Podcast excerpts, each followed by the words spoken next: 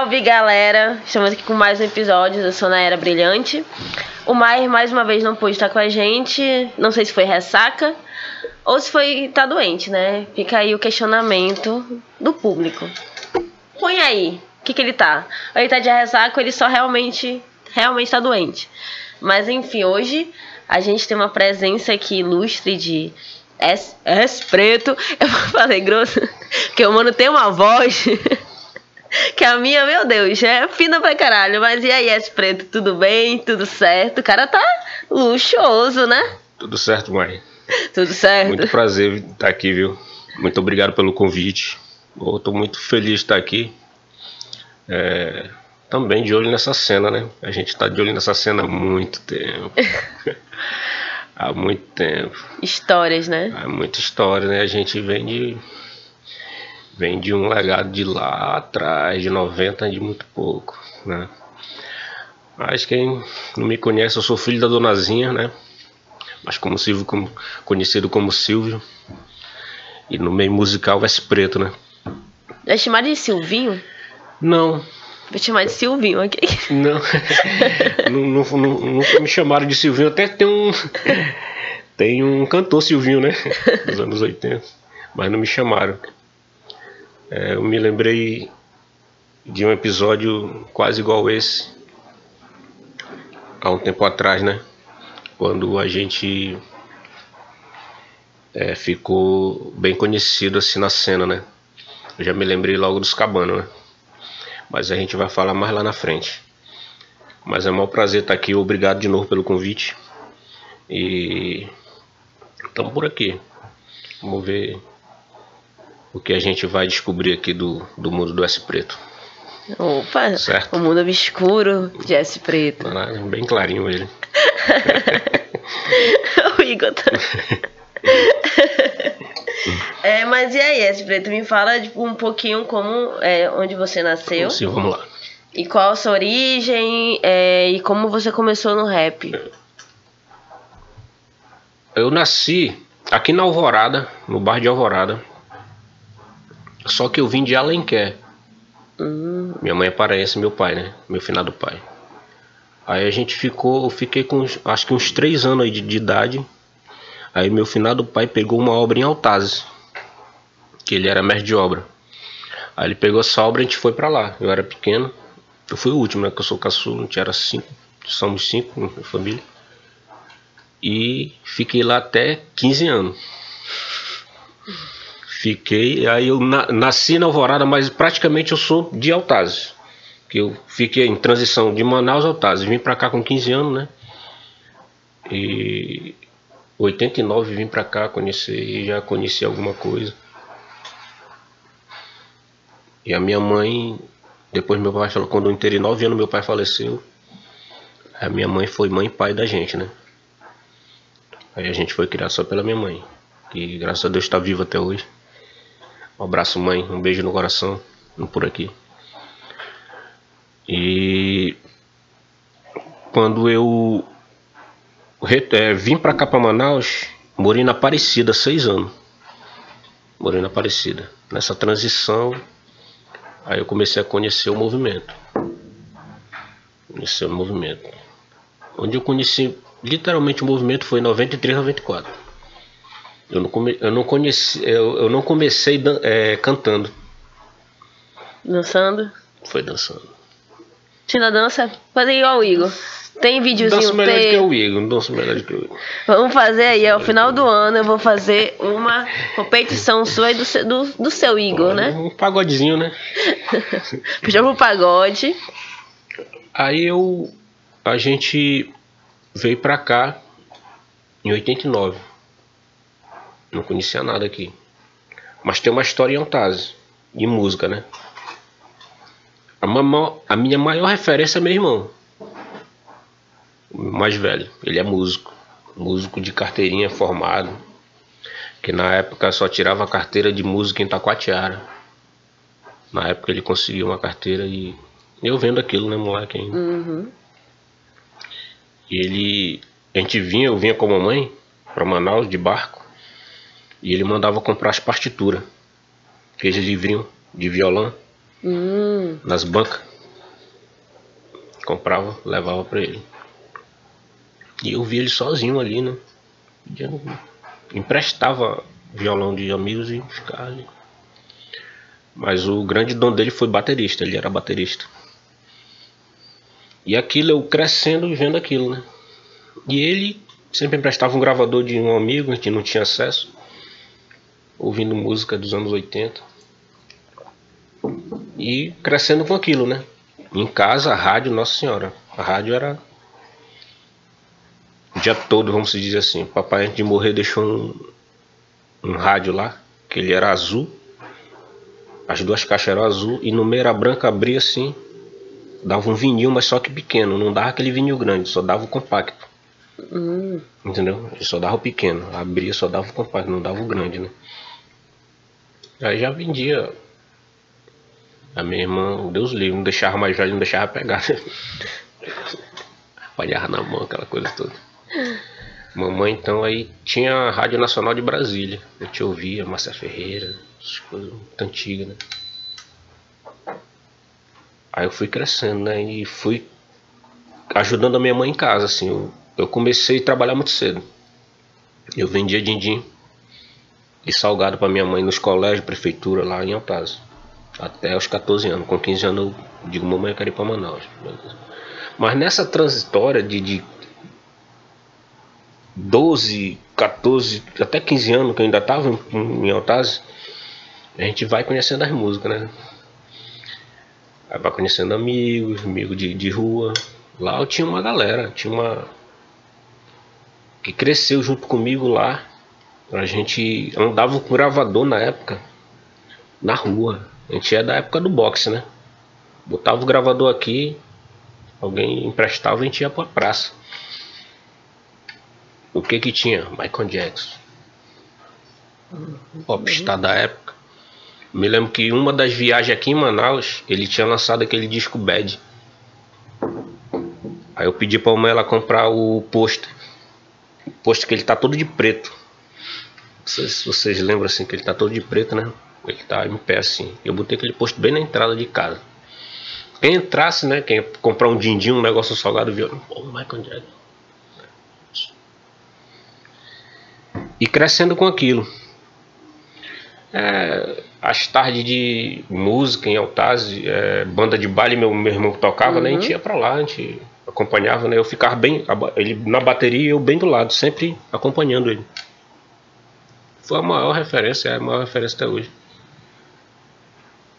Nesse. Em 89 eu resolvi vir. E o meu irmão, outro mais velho, já estava aqui. E pintou um emprego na Telefunk aqui. Aí ele disse: Vem pra cá. Foi na época que eu nem servi, eu já fui, peguei um can lá de, do exército e vim.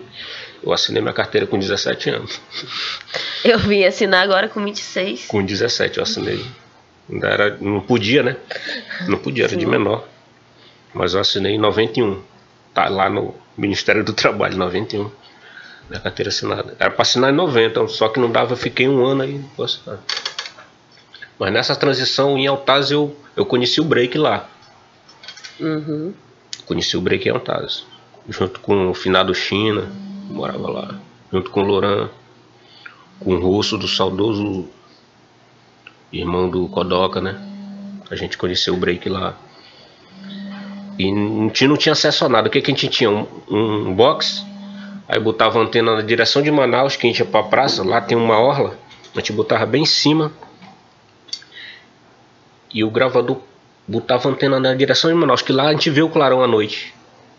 A gente ficando bem na praça, entendeu? A gente vê o clarão de Manaus. A gente botava aí, ficava lixado e conseguia ouvir o Rádio Rebelo, né? As músicas que a gente tinha opção era Rádio Rebelo. Sim. A gente não tinha aquela coisa do, do, do, do rap, não tinha. Isso aí não uhum. tinha. Isso aí a gente não tinha esse acesso. Aí nesse meio termo a gente dançava na, nas pra, na praça, né? Timidamente, mas dançava. Aí vindo pra cá, eu querendo ir conhecer alguma casa de show. Em 90 já, em 90, 92, 93 eu entrei no Shake, no Shake Club, uhum. antiga casa noturna, e conheci pessoas lá. E nessas pessoas eu conheci o Michael. O Michael que fundou o MHM junto comigo, com o Guilherme, com o Tuba, né? A gente fez uma história depois. Aí lá eu conheci o Michael, aí nessa época tava tá, um estilo chamado hip house. Hum. Que era uma mistura de. Eles botavam um rap na dance e ficava aquela coisa interessante, né? Tanto é que um. Até um, um grupo chamado Snap ele inspirou muita gente, né? Nas coreografias depois que a gente foi dançar, né? Se apresentar. Aí o Mike, pô, tu não quer conhecer lá a gente lá? Vamos lá na academia, eu tenho um São José e tal, vamos. Aí fui um sábado, cheguei na no lanche onde o Guilherme trabalhava, o Guila. Hum. Eu cheguei onde, bem onde ele trabalhava. Eu cheguei um sábado lá, ele tava vestido a caráter, né, com jaco assim, com, com uma. Quando ele me viu, tinha. Sei, rapaz, tudo bem, tudo bem. Aí a gente ficou um pedaço no, no lanche e desceu pra academia, que era longe, uhum. pra casa do Maicon. Não tinha telefone nessa época. Muito arcaico, né? Quando a gente chegou lá, o Michael avistou a gente de longe, no sítio que a gente chama. Aí a gente foi conhecer a academia.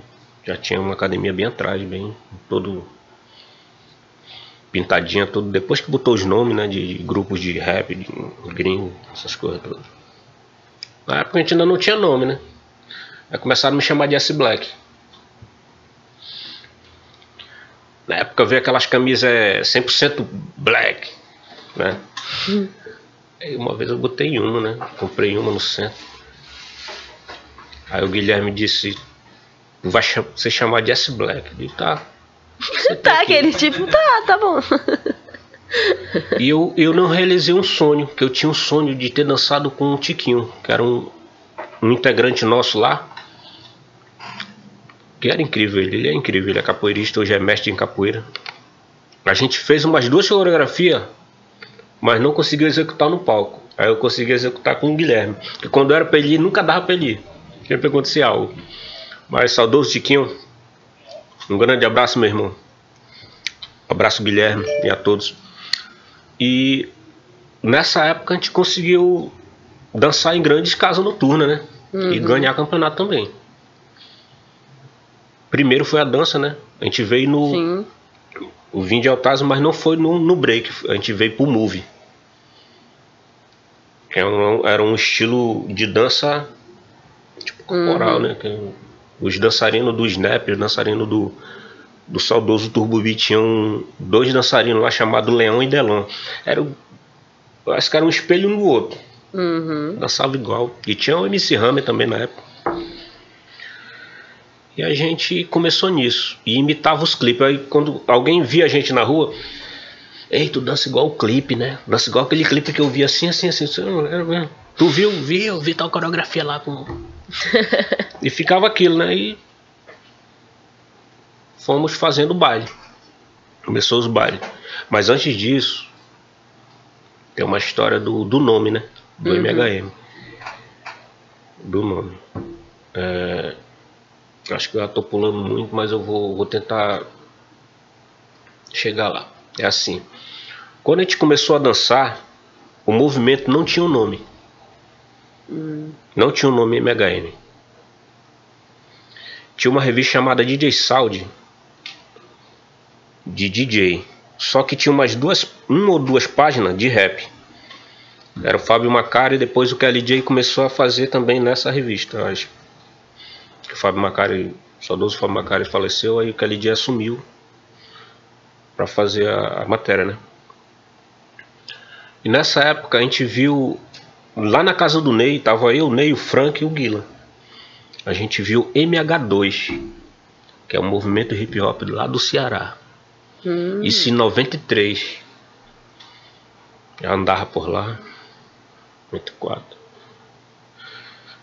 Aí dali o Ney professor Ney, saudoso Ney, ele disse bem assim aí, o nome do, do movimento vai ser MHM. Aí eu fiquei de MHM, gostei. Tá, de novo. Gostei. Tá, tá bom. Aí o, o menino, porra, MHM, Movimento Hip Hop Manaus. Fomos pro Maico uma, um sábado, mostrando pra ele ali. O Maico, né? Lendário Maico. Ficou assim, pô. É, gostei. É o chefe, né? Vamos se dizer assim. Aí começou as histórias dos bailes. Nessa época só dança, né? Só b-boy. Mas já tinha grupo de rap. Já tinha grupo de rap, tinha Vocábulos MC, tinha R15, tinha. Tinha Shannon e He-Man, pessoas que começaram mesmo lá atrás. MC Vapo, Fino, MC Fino. Já cantava rap, então. Somos quase todos juntos. Aí o Ney e o Frank formaram o, o, o crime organizado. Eles foram o primeiro grupo de rap aqui a gravar uma fita. A gravar uhum. um disco mesmo, assim, os primeiros, antes da gente, dos cabanos. Eles foram o primeiro, meio, tinham acesso a alguns amigos, ele, porra, a gente ficou, porra, que legal, a gente tentou também gravar, né? Foram o primeiro, mas o crime organizado, isso é histórico isso. Aí eles gravaram, beleza, aí o Guilherme te deu uma muitos problemas assim pessoais, né, assim de, de emprego, desemprego, transição de, de, de, governo, política, a gente ficou um pouco afastado assim, tipo dança e música. Aí quem começou a cantar primeiro foi o Guilherme com o Maico. Eu não, eu não cantava. Eles cantavam, né? Ele fazia o back, o Mike, ele, eu não cantava. Numa dessas, na Ponta Negra, o Maico foi numa apresentação na Ponta Negra, no, no, no anfiteatro. Eu me aventurei aí o Guilherme, porra, as próximas tu, tu entra, beleza. Foi uma das primeiras aparições da gente como uhum. rap, né? Isso tá legal. Em 96 eu comprei uma fita do Visão de Rua da saudosa Dinadi, uma fita cassete, que na época era fita. Uhum. E fiz a minha primeira apresentação de cantar uma música. Lá nessa fita tinha um instrumental. Eu fui pro baile e o, o tubarão tava lá, tinha um deck. Ele disse: Tem como rolar essa fita aí? Só que ela tem um instrumento. Eu deixei ela bem no jeito, só a parte do instrumental, né? Uhum. o tubarão tem sim. Foi a primeira vez que eu cantei um rap em cima do instrumental de uma música da Dina D. Do primeiro disco delas, uhum. muito lá atrás. E eu consegui essa fita lá na feira do São José. Catava as fitas na feira, né? Consegui essa fita lá. Aí o tubarão lembra disso até hoje. A primeira aparição foi com uma fita. Ah, beleza. Aí o Guilherme viu aquele, porra. O rap ele não faz cover. Uhum. Né? A gente, graças a Deus, o rap ele sempre cantou as músicas próprias, né? Tanto é que quando a gente começou, faltava alguma música. Aí o Guilherme tentou cantar Assassinos Sociais do GOG. E ele uhum. conseguiu, né? Aí, bora, vamos ensaiar, pá. Aí o que que eu fiz? Eu peguei uma música do Sistema Negro. Mensagem para otário. Aí sempre no, no, nas músicas, no, no, show, a gente botava um, no meio um GOG, que na época política, né? Uhum. Até hoje. O GOG é uma grande referência nossa, nossa referência de rap. Aí aquela coisa de assassinos. E, incrível que pareça, quando antes de, de Cabanos, a gente sempre andava com muito roqueiro. Porque no São José 1, onde eu, eu morei um tempo, lá a galera é muito rock lá, né? Bem perto do nono ali, o pessoal subia assim, todo o pessoal muito roqueiro todo dia. E se identificava com quem a gente. Com quem a gente, às vezes, estava numa roda de cerveja, alguma coisa, e se identificava. E todo aniversário do São José tinha festa e a gente cantava. Uhum. Fazia aquele bolo grandão e a gente cantava a gente ficou conhecendo mais fora do, do, do, movimento hip hop do que dentro, sim, sabe? Num belo dia o Guila fazendo um trabalho para a irmã dele, a Marilé, né? Aí ele me chamou lá na casa dele, pô, vem aqui e tal. Eu descobri um nome aqui. Uhum. Disse que nome, nome aqui. Descobri o nome Cabanos. cabanagem que aconteceu assim em Belém, 1836, aquela coisa, tudo foi mesmo. E aí? Nosso grupo vai ser cabana. Eu digo, pô, bonito. Tu, tá, tu nunca, tipo assim, de verdade. Porque desde quando, tipo, S, S Black e tudo mais, tipo, tu só falou, tá, ok. Tu nunca, tipo assim, não vai ter, tipo não, assim, que, não. eu acho que era um automático. É um automático que tem que. Quando eu tô conversando com. com. com o Igor, eu nunca falo não.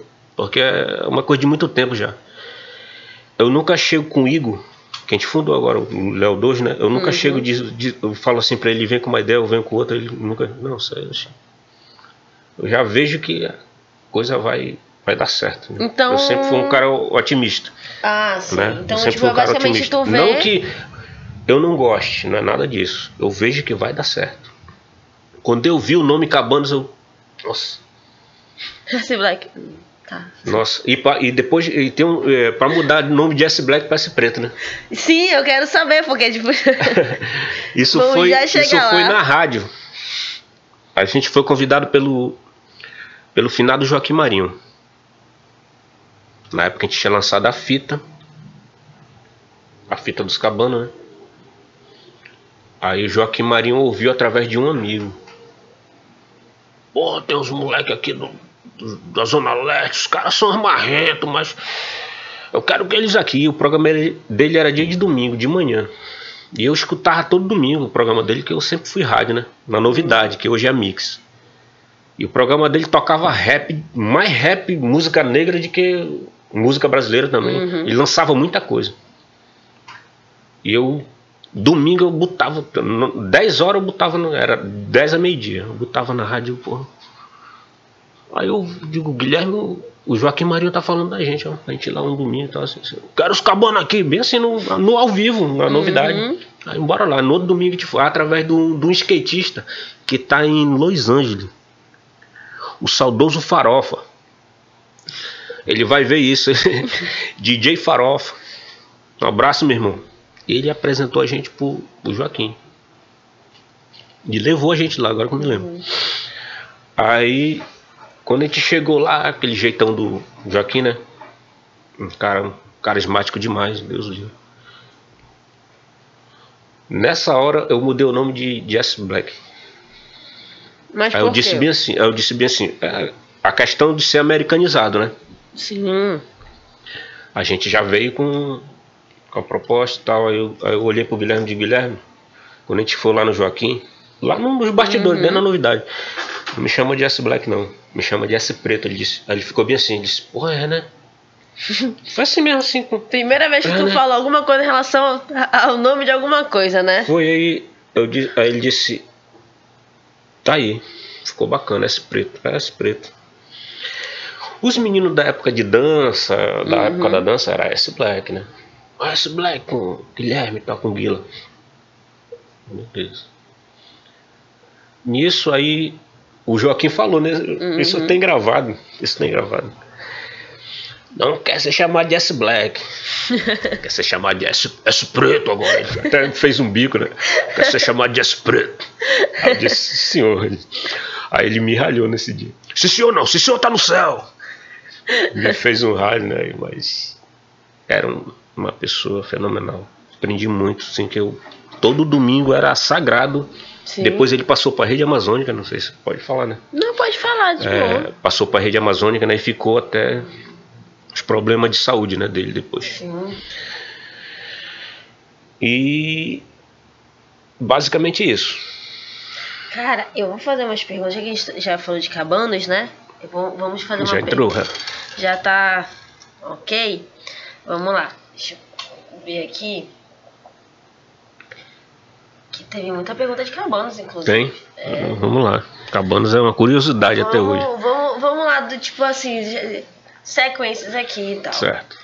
É, Lecos, Lecos tá sempre presente aqui, ele perguntou. Lecos, saudoso DJ Lecos, um abraço, meu irmão. Tamo junto. E aí, é demais. tipo, perguntou, no, no tempo de cabanos, vocês se consideravam os racionais da região norte? Porque marra vocês tinham. Tem até hoje. É assim. Tem até hoje. É assim. É uma coisa que a gente. Em quem que a gente vai se inspirar, né? Uhum. Os grupos de rap a gente contava. De primeiro você É, em anos 90 a gente era Racionais, Facção Central, Sistema Negro acabou. Vamos dizer assim. Mas tinha mais, mas os uhum. principais. Aí o grupo de rap se inspirava em quê? No Racionais. Né? Sim. Infelizmente foi assim. Uhum. Né? Décadas se passaram e o grupo de rap Racionais ele inspirou a gente. Só que qual foi o erro? Da gente ter feito a mesma coisa que eles faziam. E eu até contesto com os meninos, né? Contestei com uma época atrás. Não era pra gente dizer não, era pra gente estar tá aqui sempre. O Racionais é o Racionais.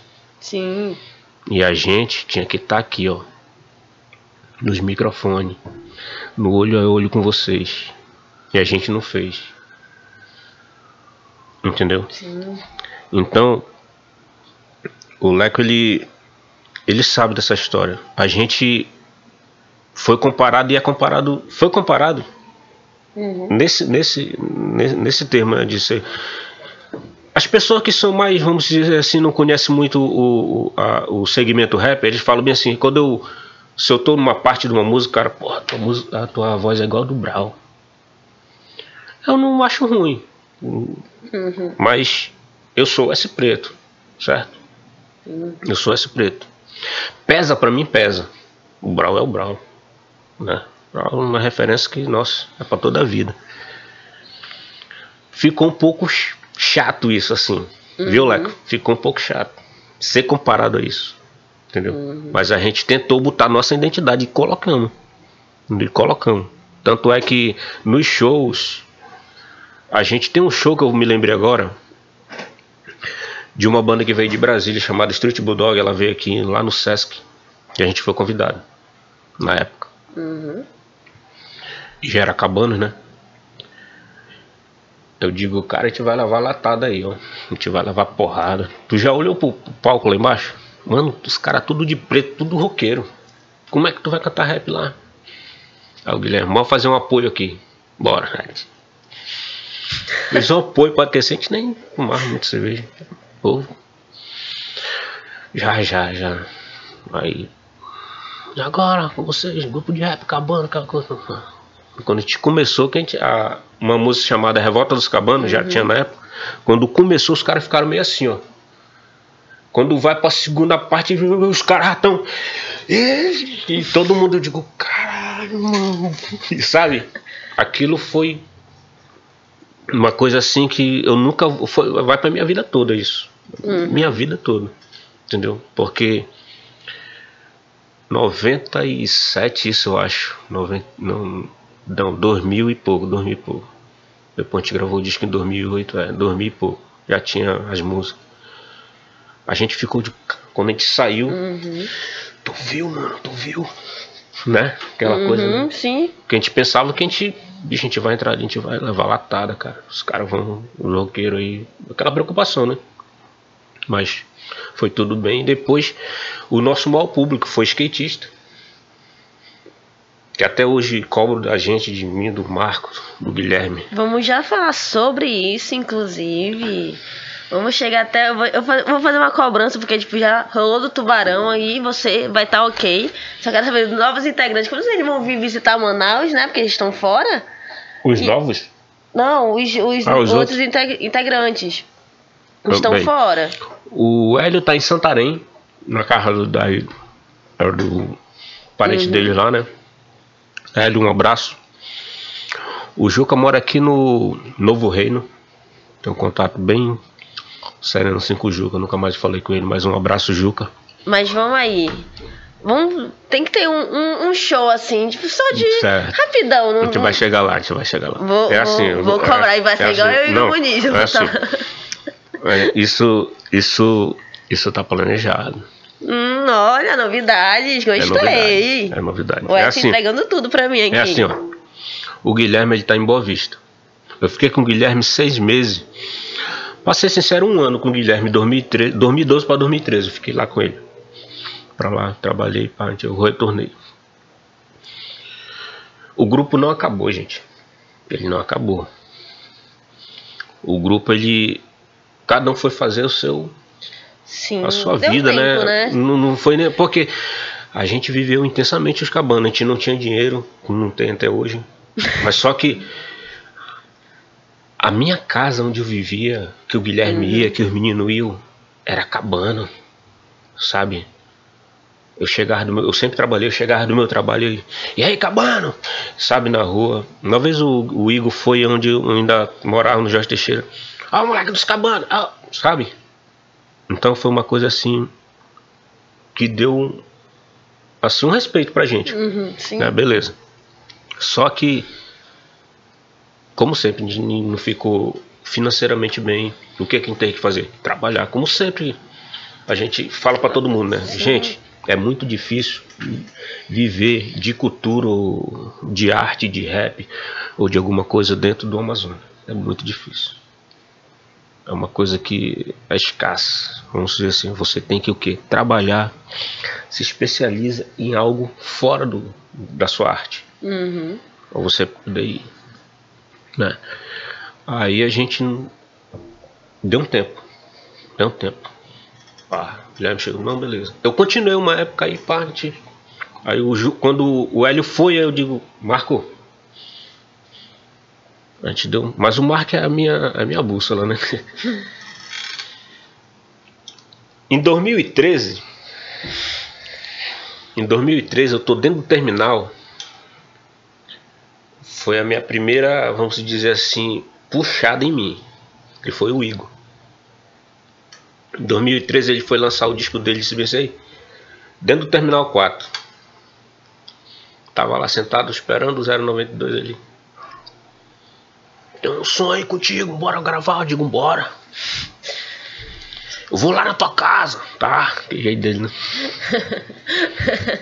A gente gravou Rap é Poder. Caralho. A gente gravou Rap é Poder. Nisso aí eu pô, vou tentar sozinho aí. O que que tem? O que que custa, né? Hum. Mas S, eu, eu tô totalmente íntima chamando de S aqui, tá dando nem S black, nem S Uhum. preta, é S. Pra mim. É, me fala aí, é tipo, é o, o John perguntou, John. Salve, John. ele falou, tipo assim, na época do Cabanos, de quem partiu a ideia inicial e como surgiu as faixas. O sistema quer isso. É, eu vivi bem intensamente com o Guilherme. O sistema que é isso, na época, eu me lembro quando o Guilherme me mostrou ela, ele pegou uma introdução de uma rádio. Uhum. Ele primeiro mostrou a introdução da rádio. Olha só o que eu peguei aqui. Ele é genial, o Guilherme é genial. Ele tinha um, um som na casa dele 3 em 1, pegava o vinil grande, né? Assim. Quando eu chegava do trabalho, desculpa, quando eu chegava do trabalho, sempre eu ia lá. Aí ele fazia bem assim, lá de cima. Eu- primeira vez que eu ouvi, eu disse, olha aqui, ó, a voz do Patrick Mota. A gente vai usar isso aqui no- na introdução pro sistema que é isso. Uhum. É sério. A gente vai usar no meio aí. Ele queria usar, ainda não estava definido, né? O começo foi aí. Pra gente tirar alguns, vamos dizer, palavrão de algumas coisas foi, foi ali com o tempo, né? Maturidade e tal, a gente formou ela pra ela ficar ali no disco, né? Tanto é que a gente gravou, não sei se vocês sabem, mas a gente gravou ela lá no, no estúdio da Massa Siqueira. Lá no Elcio, onde era o, de- se encontrava lá, né? E o Elcio cedeu, a gente gravou esse disco lá. E esse, esse, essa música ela foi ela foi tipo um carro-chefe também. Mas a carro-chefe mesmo era a Revolta dos Cabanos. Mas a sistema que é isso, ela bateu muito forte também. Tanto é com é, Bem-vindo ao mundo da periferia também muito. Eu tô Sim. falando muito de cabano, né? Não, sim, não. Bem-vindo ao mundo da periferia. É, ele até perguntou pe- é, pensamentos malditos e bem-vindo ao mundo, Bem-vindo da, ao mundo da periferia e tal. isso. Tipo assim, qual era, é, no caso, como surgiu as faixas. Uhum. E mais o início, mas vamos já. Aí, continuando, um amigo de Macapá, ele fez uma pergunta para mim no Instagram sobre referente a isso. Ele disse bem assim, por que vocês não põem as músicas dos cabanos nas plataformas digitais, né? Ela, elas têm lá na unidade Tubarão. Só que eles querem vir no Spotify. A gente vai ter um grande problema. Por quê? Porque na época a gente não, é, a gente não tinha o beatmaker. Uhum. Como eu fazia um beat, por exemplo, quando a gente queria. Voltando lá atrás, eu comprei muito disco junto com o Michael. A gente comprava muito disco. Na época da dança, a gente comprava demais disco. Chegava na bemol assim, comprava muito disco. A bemol já existe, aquele a bemol já existia, já, né? Já. Tinha uma na Eduardo Ribeiro. Eu saía da, da gradiente, entrava na bemol, meu irmão saía com os gringo. O que, que a gente esperava disso? Eu comprava aleatoriamente e ia vindo faixa por faixa. E música por música. Se ela tivesse um pedacinho no final, Sim. Aquele pedacinho eu botava num gravador com dois decks que eu já tinha na época. Eu tinha um gradiente. Uhum. Eu botava e, e editava aquele pedaço até ficar um beat. Tipo, Tá entendendo? Mas o primeiro beat foi deck de rolo. Foi uma coisa que o Guilherme gosta de contar essa história. vamos chamar o Guilherme aqui. Um dia ele vem. Dentro da grande circular, a gente, pra gravar sistema, que é isso. A gente pegou um beat do Nice. Um americano chamado Nice. Nice Johnny. Tinha um deckzão de rolo. Aí o, eu lá com o Guila, ele disse bem assim: Porra, só tem esse deck aí, então põe aqui. Aí é, marcou a parte.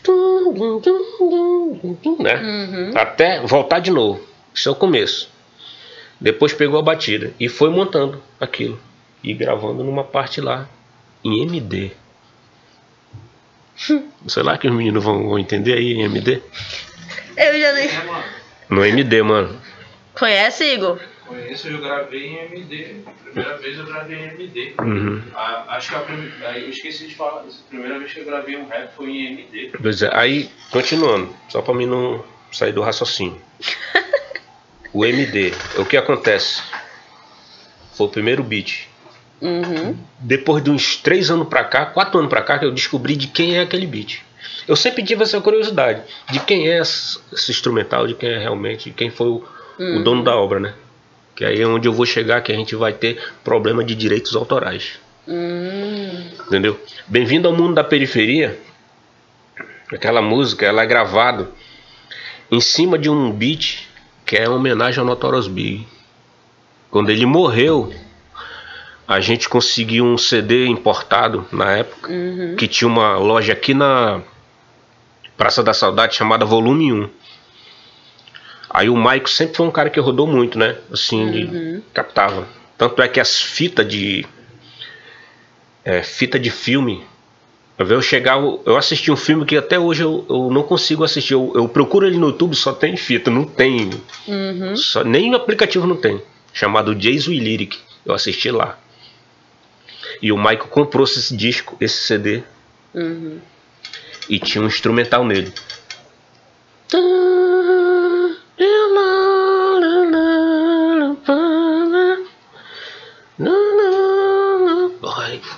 Guilherme, porra, ele. É... Vai matar a gente. Rapaz, a gente foi.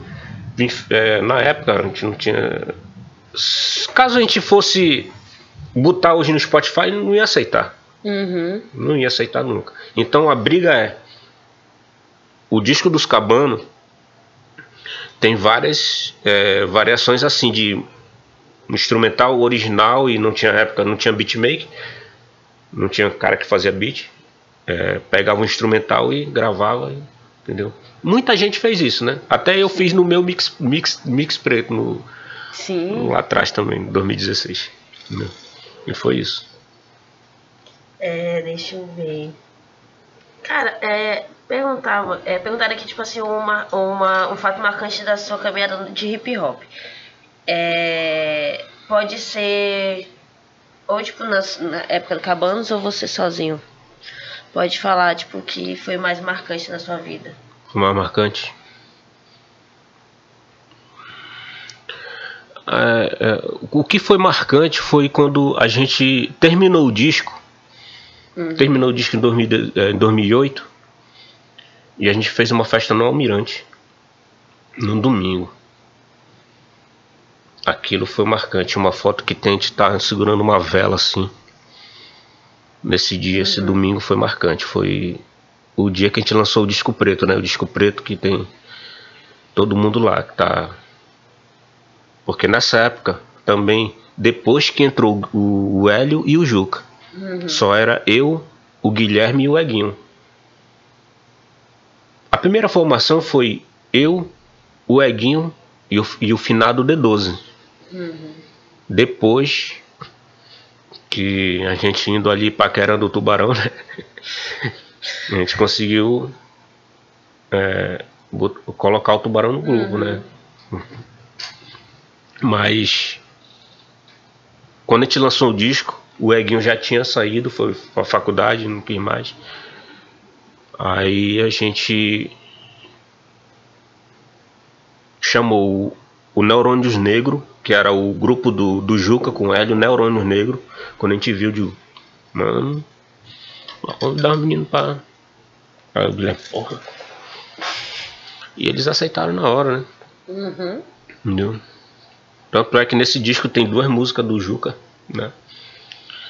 E e foi assim que foi a formação para esse disco preto, né? Essa formação para esse disco preto. Foi assim que a gente gravou lá no Elcio com o saudoso Elcio, um abraço. É, com muita dificuldade na época, a gente me deslocava da Zona Leste para Compensa. É, dois busão, mano. Tá doido. Era uma luta, sabe? Às vezes me encontrava com o tubarão na Constantino Neri. Eu olhava o tubarão lá. O tubarão entrava no mesmo ônibus, eu tô aqui dentro, tá? Já entrava no mesmo ônibus, sabe? Foi uma história. Já rolou de, tipo assim, dele ir no ônibus, tu ir em outro? Rolou. Rolou, pô. Eu perdi aquele. Né? Rolou que Ele- era, era final de semana. Sábado e Sim. domingo a gente tava lá, assim. Ele me contou uma situação engraçada, que eu acho que foi do ano novo. Que ele falou que tipo, tá cantando uma música e tal, os, os PM Nossa lá senhora, nossa, foi tenso, foi tenso. Ele, é, ele falou, tipo assim, nossa, na hora, tipo assim, mano, Uhum. o PM, ele, por sorte, teve um outro evento, é, tipo, outro show depois, que eles não conseguiram ir até vocês, tipo assim, pra dar uma porrada, Uhum, digamos assim. é. É. tipo, qual teve uma outra situação engraçada, assim, no caso pra você, disso, que é, tipo, é engraçado agora, mas, tipo, Uhum. antes Não, foi eu. sério, né? Foi, sério, foi, né? Tava todo mundo nervoso. Nesse dia, nesse dia que a gente cantou pra Street Bulldog, essa banda lá de Brasília, Uhum. eu fiquei apreensivo. Eu fiquei cabreiro de pegar uma relatada. Porque ninguém, ninguém subia num, num palco de rock pra cantar rap. Ninguém subia, entendeu? Porra, a gente vai cantar nesse meio aí, bicho, agora? O cara anunciaram que a gente viu, eu digo, a gente, tipo, né, meio assim, pá, pra querer se defender, o que apareceu. Aí acho que é marro, mano. Mas aí depois aí aquilo foi ali, mano, tá todo mundo bengando, mano. E é o seguinte, nós só fazia balançagem, mano. E aí esse dia foi tenso assim, entendeu? Na hora do. A gente tava cantando depois, a gente cantou a segunda e show de bola, entendeu? Foi o dia que foi tenso, assim, foi, foi Agora é engraçado de preocupante. contar, né? É, não, foi preocupante, né? Porque a gente teve outras situações, foi no Nacional, de uma festa de, de skate, que chegou um, um moleque lá que deu uma latada nele. Porque a gente reivindicava, né, mano? Uhum, A gente sim. reivindicava. Então, antes de, de a gente ter um show, a gente conversava, o Guilherme conversava, então. E ele falava que ia falar aquilo. Eu digo, fale lá, entendeu? Mas foi na vez que o cara deu uma latada e ele virou assim, pegou assim, entendeu? Ele pegou essa latada lá no Nacional, entendeu? Mas também foi aí, aí, pá, a gente. E aí? A gente ficou naquela, né? Que a gente sempre andou com algumas pessoas também com a gente, já foi tirando assim, sabe? Mas fora isso. E aí, Era tenso, né? Era tenso, né? Só lembranças, né? Tipo, É, é, mas deve foi. ser do caralho. Ainda bem que nunca aconteceu isso Hum. comigo. Ainda bem. Vamos lá. É tipo. Durante a sua carreira solo em 2016. Foi basicamente depois do, do Cabanos, né? Que você deu uma que esse gancho e tal de sair do Cabanos e foi pro, pro Teve- solo. É, nessa transição teve, teve todo. Eu tive todo um preparo, né, assim, pra, Porque eu andava com cinco caras. Pra gente vir pra um carreira solo é uma decisão mesmo. Então eu falei com o Marco, né? Marco, beleza, já tinha umas músicas. Tem música que eu cantava que nem tá nesse, nesse mix preto. Sabe? Até letra que eu acho que eu já até esqueci, assim, assim, de, de tempo mesmo, muito tempo, né? Aí, como eu fiz Rap é Poder com o Igor, morava lá em Jorge Teixeira, eu disse, Igor, vou começar a gravar um disco. Aí contigo aí. E o Igor sempre teve o, o estúdio home, né? Em casa. Acho que uma das primeiras músicas que eu gravei foi Lembrança, ou, ou não foi as. Não me lembro bem. Eu sei que eu gravei uma com Danny. Tem uma história de trap que eu, eu não sei se ele vai discordar de mim. Que o primeiro trap que foi gravado aqui foi o meu. Hum, vamos. Comente aí, comente Vamos, aí. vamos, vamos lembrar? O primeiro trap a gravado aqui em Manaus foi o nosso. Eu, o Ig e o Vitor Xamã, chamado Guariba. E aí, Igor? Foi o primeiro trap. O primeiro trap gravado aqui em Manaus. Entendeu? época, pessoa. O primeiro trap a gravar um trap aqui foi nós. Aí depois, né? Quando eu me lembro quando o Vitor ouviu ele me falando, né? Aí mandou o áudio. Preto, Mentira que tu fez isso. porra, esse beat aí, aí, sabe? É meu amigo, sabe que eu amo ele, sabe? Cheio de frescura. Aí. Esse. Muito foda. Então esse som era, era do. De um cara chamado. Eu depois descobri de quem era o beat, né? Uhum. O sampler. Até mandei pra eles também. Aí, pô, vamos gravar e tal. Apesar de ser internet, mas foi ah, outro problema. Né? Outro problema. Que ela não foi construída. Entendeu? Ela foi assim, literalmente. Eu peguei do, da internet, vamos gravar aí mesmo. Aí eu fiz a minha primeira história, em 2016. Né? Aí de lá pra cá, eu sempre puxado pelo. pelo Igor. Preto, tem um som aqui. Eu digo, pô, tem que continuar. Pensei em várias vezes. não. Mas tem uma coisa assim dentro da gente que a gente tem um. A gente tem um. Uma. Uma aura assim com o tempo. Uhum. Eu tô com 48 anos, certo? Hoje de manhã eu mandei mensagem pra um colega meu, ele disse, pô, tu tá com 17 anos, porra, que maravilha tu falar isso pra mim, cara. Ainda mais quando eu tiro essa barba. Aí ele, porra, mano, tô, tô indo aqui podcast assim, assim, assim, é mesmo, é. Mas isso faz a gente, sabe, continuar. Sim. Teve uma época, em uns problemas que até o Igor ia falando, em um outro relacionamento que eu tava, que quase eu desisti de tudo. Ele foi um cara que chegou lá, ele, Tubarão, outras pessoas. E bora, não, mano, sabe? Bora continuar. Senão, eu tinha desistido, assim, sabe? Claro que eu, eu exijo de mim, sabe? Sim. Eu sei da minha, eu sei até onde eu vou. A gente sabe até onde você sabe até onde você vai. Então, né? Aí eu digo não, eu vou devagarzinho aqui. Pô, eu tô num projeto chamado Leal Dojo.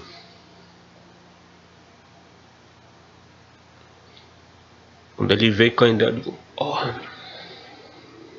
Isso é uma... Bora. E sempre aquela coisa, né? Eu vou dizer não. Tu nunca diz não, né? Eu vou dizer não. Tá entendendo? Porque vai dar certo.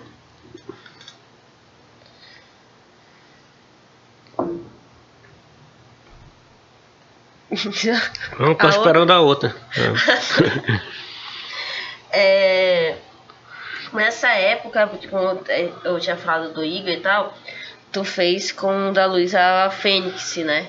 do, do disco dele e tal. E também são as duas faixas que eu acho a melhor. Tipo, Vinícius Abílio estava lá nesse disco, Uhum. indo pra porra, mas tipo, a de vocês foi muito, muito foda. E como foi Cara, participar eu- assim? Porque querendo. Ah tá, outra coisa. Já te chamaram de seu S preto, tio S preto, como do seu Igor? Mestre esse preto, mestre. mestre. Opa! Mestre, né? Pois é, né? Aí eu, eu, eu fiquei, eu digo, mestre, mestre, mestre. Quando eu participei, eu gosto. Quando eu participei com o da Luz, eu me lembro benzinho lá no saudoso Jota, Menino prodígio. Bom, aquela letra. Eu, eu acho muito do caralho. Mas eu, não é porque eu tô aqui na frente, mas eu acho lindo o Saara, tá ligado? É, mas, mas é. Não, mas é também, né? Aí quando ele. Porra, tem um som aqui, eu me encontrei com ele na roda de rima. E justamente no dia que teve uma polícia lá, assim, assim. Aquela coisa que teve lá. Nesse dia a gente se afastou. Uhum. Foi o último ajuste. Peguei ele lá no canto lá. Como é que tá aquele som? Ah, Eu comecei a fazer a parte. Essa semana eu vou te ligar, a gente vai lá, isso é legal. No dia que eu tava, tava o TG lá. Uhum. Eles estavam gravando tipo um. Uma posse assim, sabe? Um monte de cara num som só. Tipo o Saif, já tinha vindo esse negócio de Saif, ainda não tava Saif não.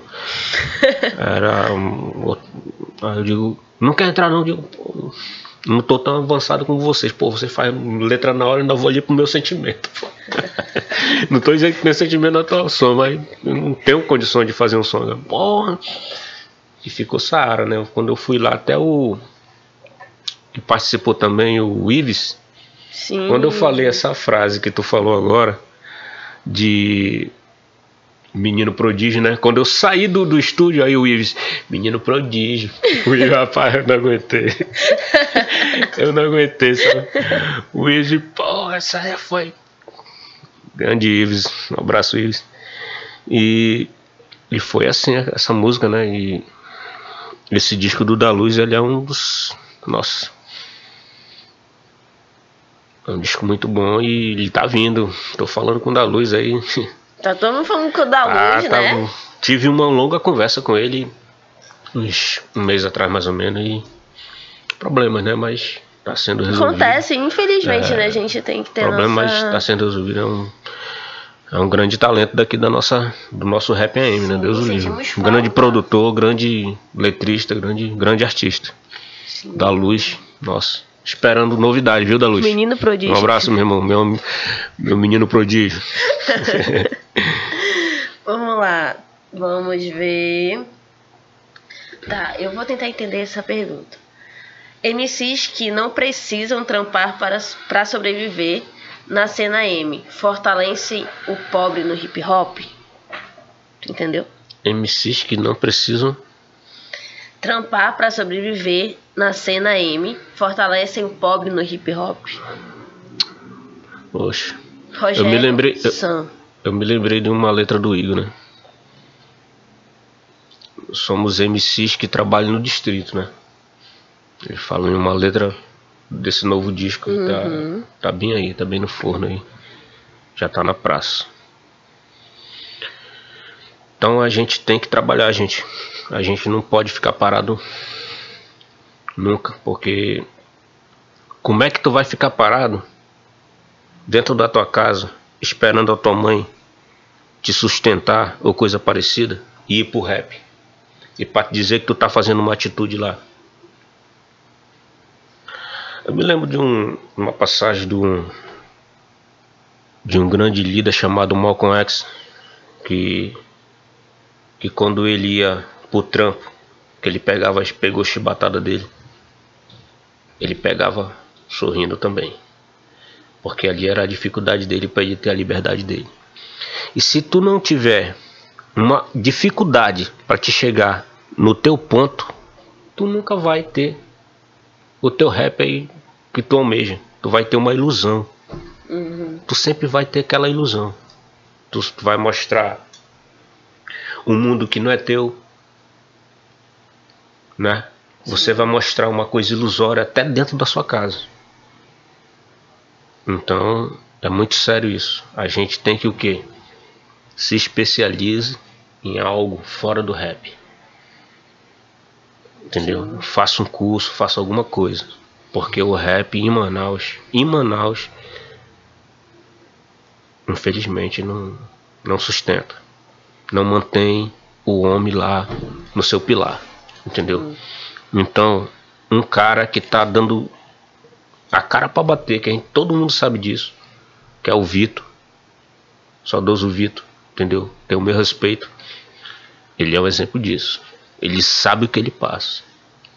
Entendeu? Ele sabe a labuta que ele passa em São Paulo. Entendeu? Então. Mas ele é um cara que ele estudou para isso. Ele se especializou no assunto onde ele faz, onde ele, onde, onde ele chegou ali. Entendeu? Uhum. Tanto é que se ele tá lá é por mérito dele. Então, faça o mesmo. Se especialize. Não fique um beatmaker que faz um beat, não. Se especialize. Para ver como foi. Ele me falou uma vez que ele fez um curso de vários anos, o Vitor. Ele é um cara beatmaker formado. Entendeu? Por isso que ele tá lá. Então a ralação faz a vitória. Com certeza. Hum. E é, essa você falou, tipo, logo no começo da sua mãe e tudo mais. Uhum. Ela tipo, sempre te apoiou? Ou ela, tipo, não faz isso, não vai dar certo? Era assim, eu repeti a quinta duas vezes, né? E repeti a sétima aqui duas vezes também, aqui em Manaus, quando eu vim para estudar aqui. Uhum. E nesse repetir, ela sempre falava, né, meu filho? Era gravador na rua, pá, se mexendo com- Garotão. garotão. Né, Menina, menina, menina gostava. Quer dizer, tomei muito chinelo. Assim, claro. Eu não fui pro lado por uma boca ou coisa parecida. Eu, eu, eu sempre eu sempre ouvi a mamãe o quê? O que, que ela fala, sempre fala pra mim? Meu filho, pegue o que é seu. Nunca é dos outros, não. Tanto é que eu tô num. eu sou de, um, de uma área que a gente vê cada coisa assim. Eu sou de uma área de segurança. Uhum. Você vê coisa que. Tô em condomínio luxuoso que você vê. Tá? Mas a gente aprendeu através da nossa mãe que aquilo não é seu. Sim. Entendeu? Então eu, eu uso isso até hoje. Pra não mexer o que é meu. Entendeu? Uhum. Assim, só vai, tipo. Tá. Vamos lá. É... Qual foi a importância de ter sido homenage- homenageado pelo Festival de Hip Hop Nossa. De Manaus? Por ser o rapper com mais tempo de atividade em Manaus. Nesse dia eu não tive nem tempo de, de, de agradecer o tubarão. Isso é uma coisa que eu carrego até hoje. Um dia desse, eu tava conversando com a minha filha, né? Ela cantou comigo lá. E ela pegou o prêmio e levou pra casa dela. Tem duas filhas, né? Tem. Ela levou pra casa dela, né? Em 2016 isso. E nesse dia tinha um show do Racionais. Aí ela, não, vou levar pra casa. Levou. Eu nunca vi esse prêmio. Eu vi bem assim, eu fui pra agradecer, me dê aqui. Eu, Obrigado, Tubarão. E, e agora eu tô aqui nesse podcast, meu irmão Tubarão, depois de seis anos, né? Eu te agradeço imensamente, meu irmão pela essa homenagem, tá? Tamo junto. Não viu o prêmio até agora. Eu vi só em foto, tá lá na casa dela. Eu até te enviei. Eu. São coisas que acontecem, são coisas que acontecem que a gente, né, a vida da gente sim, mas é uma coisa muito simbólica, é uma coisa muito importante, Com porque certeza. eu com 48 anos tá em atividade até hoje assim, é um esforço muito, porque trabalho, ir pro rap. Um dia desse fui fazer uma apresentação no- na CDD, na Cidade de Deus. Quando eu cheguei lá, uma chuva. Aí pra não dizer não, né, a gente. Como nunca, eu sempre. Aí eu fui. Quando eu cheguei lá, pô, o Carapana tava bem assim, o DJ Carapana, meu amigo. uma chuvarada, pau de... Aí quando eu cheguei, o radar disse bem assim: Salve, radar. Tá aí, gostei. Tem jeito do radar, né? Gostei. Honrou o compromisso. Digo, tem que estar tá aqui. Aí a gente passa. Fez, o Leco tava lá. Fez uma apresentação legal lá. Mas é esse tipo de, de, de situação que faz a gente prosseguir. Uhum. Prosseguir. Costumo falar bem assim que é bem devagarzinho, né? Mas é igual um trator empurrando, sabe? E chegando lá. Sim. Chegando bem aonde a gente quer. Hoje eu estou muito feliz de, de ter realizado assim um disco que eu fiz recente. Eu fiz esse disco na pandemia. Esse disco Essence. Esse disco, Novo, né? É, eu, eu fiz esse disco na, na pandemia. A pandemia foi um ensinamento para todo mundo, né? Eu com os beats, antes da pandemia um pouco, aí depois eu fiquei, aquela pandemia pegou, eu fiquei. Igor, beat, Igor. Aí o Igor mandando os beats aí, sabe, fazendo em cima aquela corra toda aí. Era pra ter feito algo a mais e tal, mas eu tô muito feliz com o resultado que ele. Como ele veio, hum. como ele foi montado, como ele tá aí no, nas plataformas, tô muito feliz. Como ele tá ali, entendeu? Isso aí eu. Nossa, realização feita assim, sabe? Virada de ano, eu trabalhando, aí o Igor, tá onde? Tô trabalhando. Ele falou, tô escutando teu disco. Meia-noite lançou. Né? Meia-noite, meia-noite de. Primeiro de. Primeiro desse ano, né? Foi lançado na virada. Teve. Guariba, parte 2, parte né? 2, ela abre com ela, né? Tem uma introdução que Sim. eu falo, tipo, minha trajetória, né? Assim, uhum. mais ou menos, e Veio com Guariba, né? Guariba também. Essa outra foi outra história, né? Sim. foi uma outra história. Tem esse tal e tem a sua a mix tipo mix preto. Qual foi a, a importância na sua carreira com esse com essa mixtape? Eu tenho uma música lá que ela, ela passa bem despercebido. Mas por incrível que pareça, ela toca lá em Altaz, na rádio de Altaz que é a rádio, é, que é a música chamada Lembrança, que é com a minha filha. Uma música de beat da internet, uhum. que ela faz o refrão Lembrança. Ela faz. E essa música tocou na rádio em Altaz. E o, o saudoso Sampaio, ele botou essa, essa música lá na rádio e o pessoal gostou muito. Não é uma música. Porque assim, eu, eu nunca me importei muito, né? com se esse microfone ele tá de ouro. Uhum. Eu quero que ele esteja pegando aí. Eu nunca me importei se aquele ali é de diamante. Eu quis botar em tudo que eu faço, eu quero botar minha identidade. Uhum. Há um tempo atrás eu me preocupei um pouco como eu ia rimar. Mas não, porra, uma vez me chamaram e me assim, pô, tua voz é eu vou usar isso para mim. Exatamente. Então, quando eu fiz, por que eu botei o nome Essência? Porque é minha essência. Ninguém, depois do. É, você tá com 20 anos, você faz uma coisa, com 40 você não faz a mesma coisa quando tá, você tá no 20 anos. Entendeu? Você não faz a mesma coisa. A ligeireza já sabe? A rap... o olhar que você não tem mais. Então, eu falo numa música lá. É a última faixa do disco. Vamos uhum. atrás. Uhum. Iremos atrás dessa faixa. Uhum. Ela tá, é a última faixa do, do Essence. É...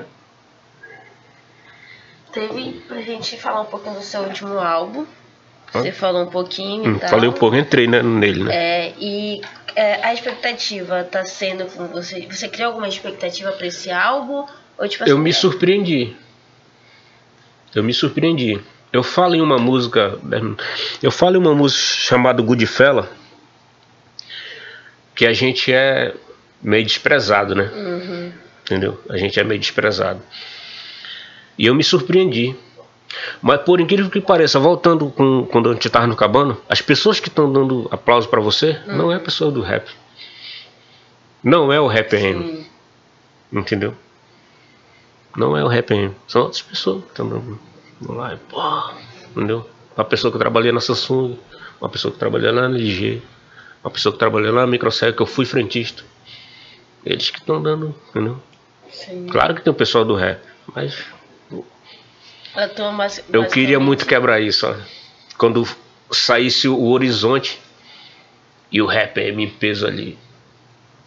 Não só o RPM, mas todo mundo, né? Mas O todo RPM, eu tô falando do junto, RPM como um todo. Como um todo. Sim, sim. Então é um. é- no.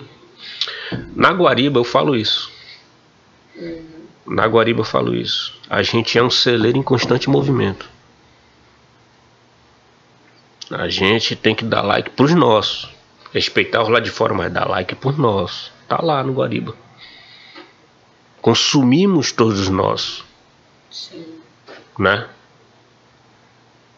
Mas a gente. Eu me lembro de um show do Jonga lotado aqui, sabe?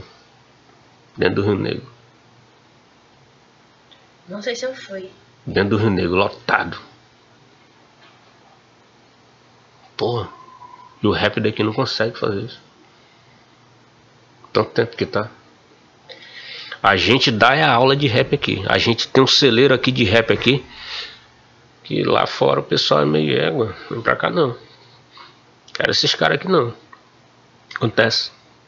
Mas, assim, de, por que tu acha que acontece isso? Acontece que é assim, ó. É, no, no Sudeste é tipo uma hierarquia. Você tem que passar por cima dessa hierarquia. E quando você não consegue passar por cima dessa hierarquia, a gente fica. ó. Quem tá quebrando isso de muito tempo é o Don L. Ele tá quebrando isso de pouco, mas tá. Sim. Quando ele fez uma música com Emicida, ele conseguiu quebrar muita coisa. Mas não foi ainda. Entendeu? Não foi ainda. A gente sabe quem as pessoas que deviam ser. Tá aqui, ó. Pro MV Bill quebrar aquilo onde ele tá hoje, custou muito. Eu me lembro do primeiro disco da MV Bill. MV Bill teve, teve que abrir show por Racionais. Os caras ficaram, pô, quem é esse cara? Ainda duvidar. Então essas coisas, esse estigma que tem que ser quebrado. Quanto tempo o Igor tá aí? Quantos discos eles têm? Tá entendendo? Então é esse tipo de.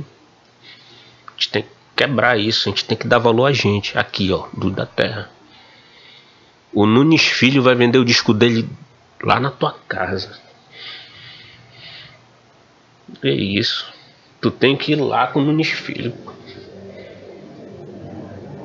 Tá entendendo? Tem que ir lá com ele. Dá valor. Ah, tu quer ver ele pra que nada. Tem que ir lá. Não dá valor. Carrapicho saiu daqui pra fazer sucesso fora. De verdade. O problema é Manaus, será? Eu falo mal de Manaus, Não é né? isso, não. Não, tô falando. mal, Não. Não, Deus falei eu. Calma. Manaus é maravilhoso, né, Manaus? Nossa. Não, eu acho que, tipo assim, é muito. Eu, eu acho muito chato a gente ter que sair daqui pra fazer sucesso lá fora. Acho que a gente tem que fazer sucesso aqui. A gente tem público. Pois é, Eles não tem... dão valor, né? Só que, tipo, eu acho que acontece aí, tipo, como a gente já tinha comentado aqui, tipo, em outras, outras entrevistas, que acho que, que o que falta é todo mundo se juntar, assim. Tipo, tenta tu vai fazer tempo. teu show, aí, tipo, vai só um público. Uhum, Aí eu vou fazer basicamente um show, aí vai estar só o meu público. Acho que todo mundo tem que se juntar uhum, pra poder, tipo, levantar todo mundo. Tipo, não preciso sair daqui uhum. pra ir atrás das pessoas. Tipo, o Vitor Xamã é um exemplo. Porque, tipo, ele veio pra cá agora, ele veio como uma atração, atração nacional. Uhum. Né? E tá de férias, né? Tá E, ele, e tanto que ele veio, ele falou, tipo assim, mano, vim pra cá pra fazer o show e vim curtir com a minha família. Só que ele não conseguiu, porque ele só trabalhou. Uhum. então acho que, tipo, eu acho que só falta isso, da gente realmente, tipo É. assim, abraçar todo mundo. valores, tipo assim, né? é, mano, tipo, Os valores. tu ouve trap, mano, tá bom, mas tipo, do caralho, mas tipo, ouve isso aqui também, tipo, Certo. bora juntar tudo, entendeu? Certo. Eu acho que o que falta é isso.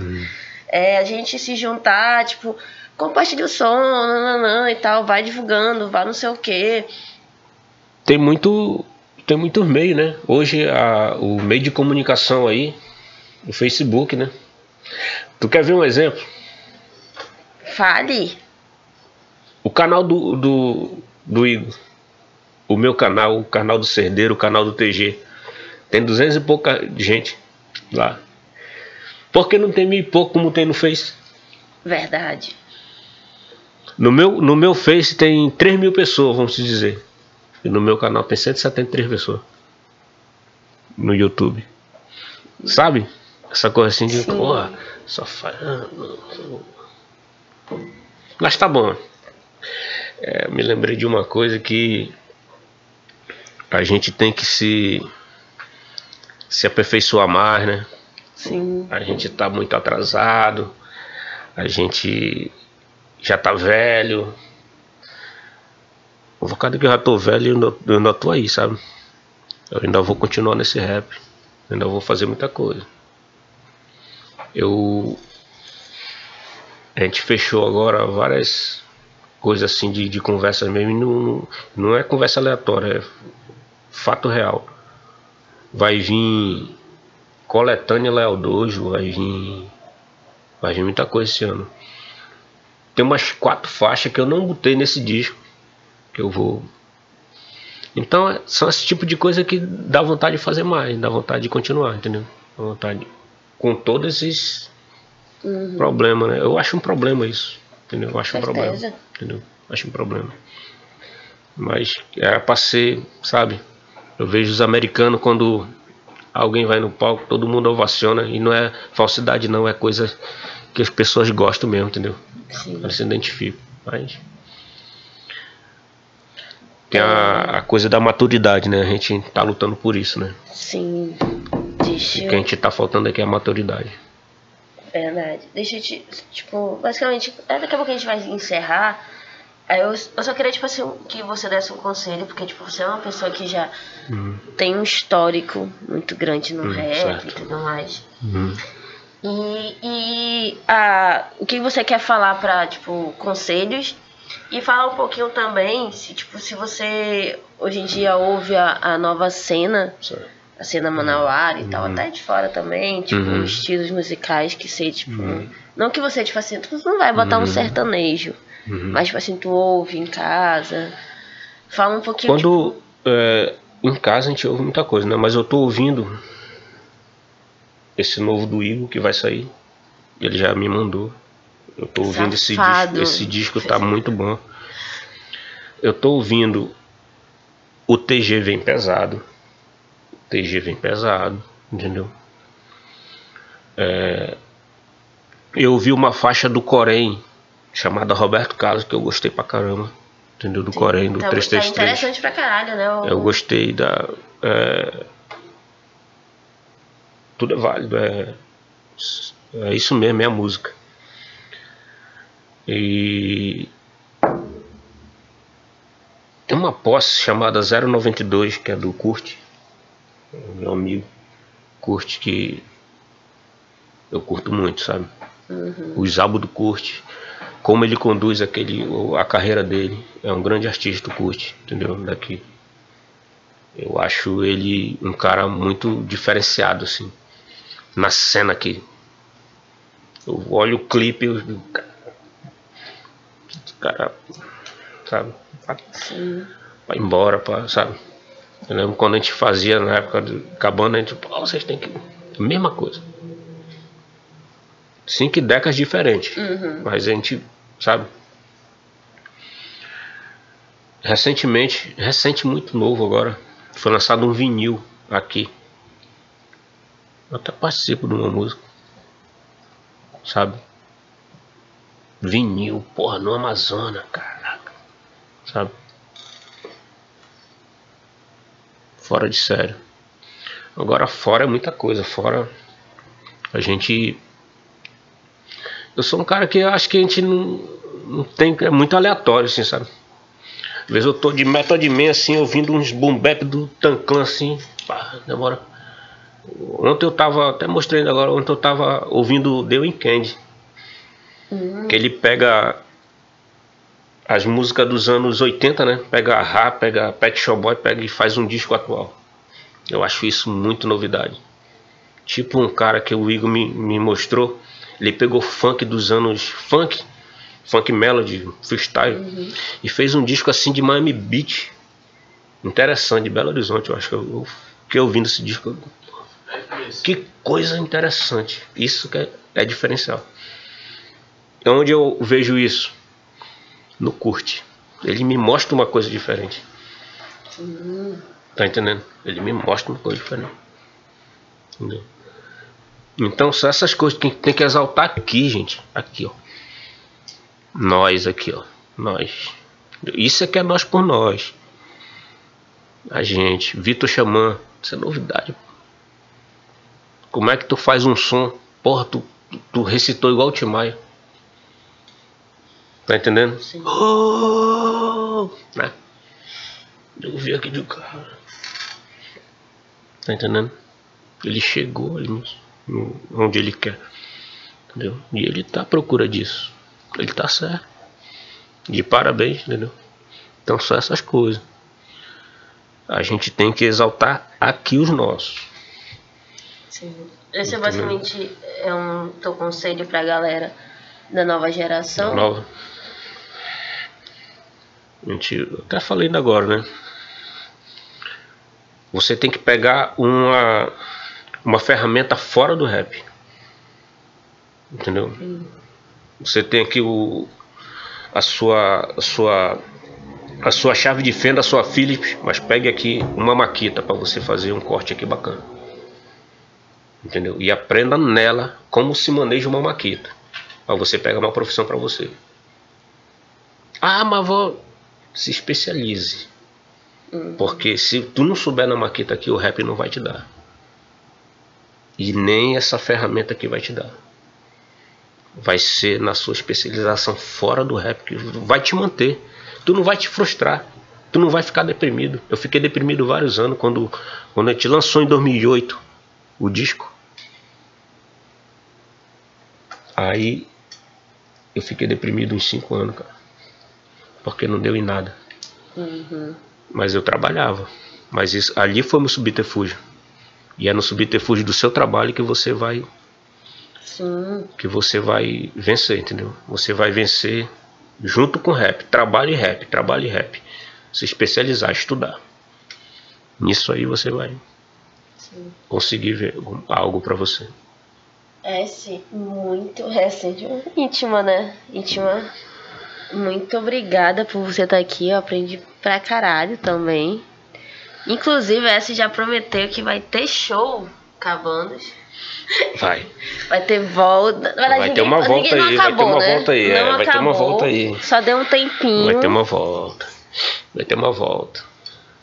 E a gente vai, agora que a gente vai estar lá, com certeza. Com certeza. Todo mundo aqui, Vai mano. tá pior que teve pergunta de Cabanos aqui. Vai ter uma volta. Isso aí, isso aí é certo. Isso aí é certo. Muito obrigada. Eu, eu aprendi obrigado, pra eu. caralho. Tipo, Muito de obrigado, digo eu. verdade. Eu acho que foi muito. Foi importante. Eu acho que, Obrigado. tipo, eu tá fazendo de olho na cena. Obrigado. Obrigado É. pelo espaço. Obrigado pelos, pelo- Vocês estão de parabéns aqui. Nossa, receptividade aí. Pessoal do da equipe aí, muito obrigado. Muito obrigado. Todo, toda a equipe, né? Isso aqui tudo, isso é uma, um avanço, gente. Vamos dar valor, hein? De olho na cena, hein? Se ligue nisso. De olho na cena. Não vão esquecer disso.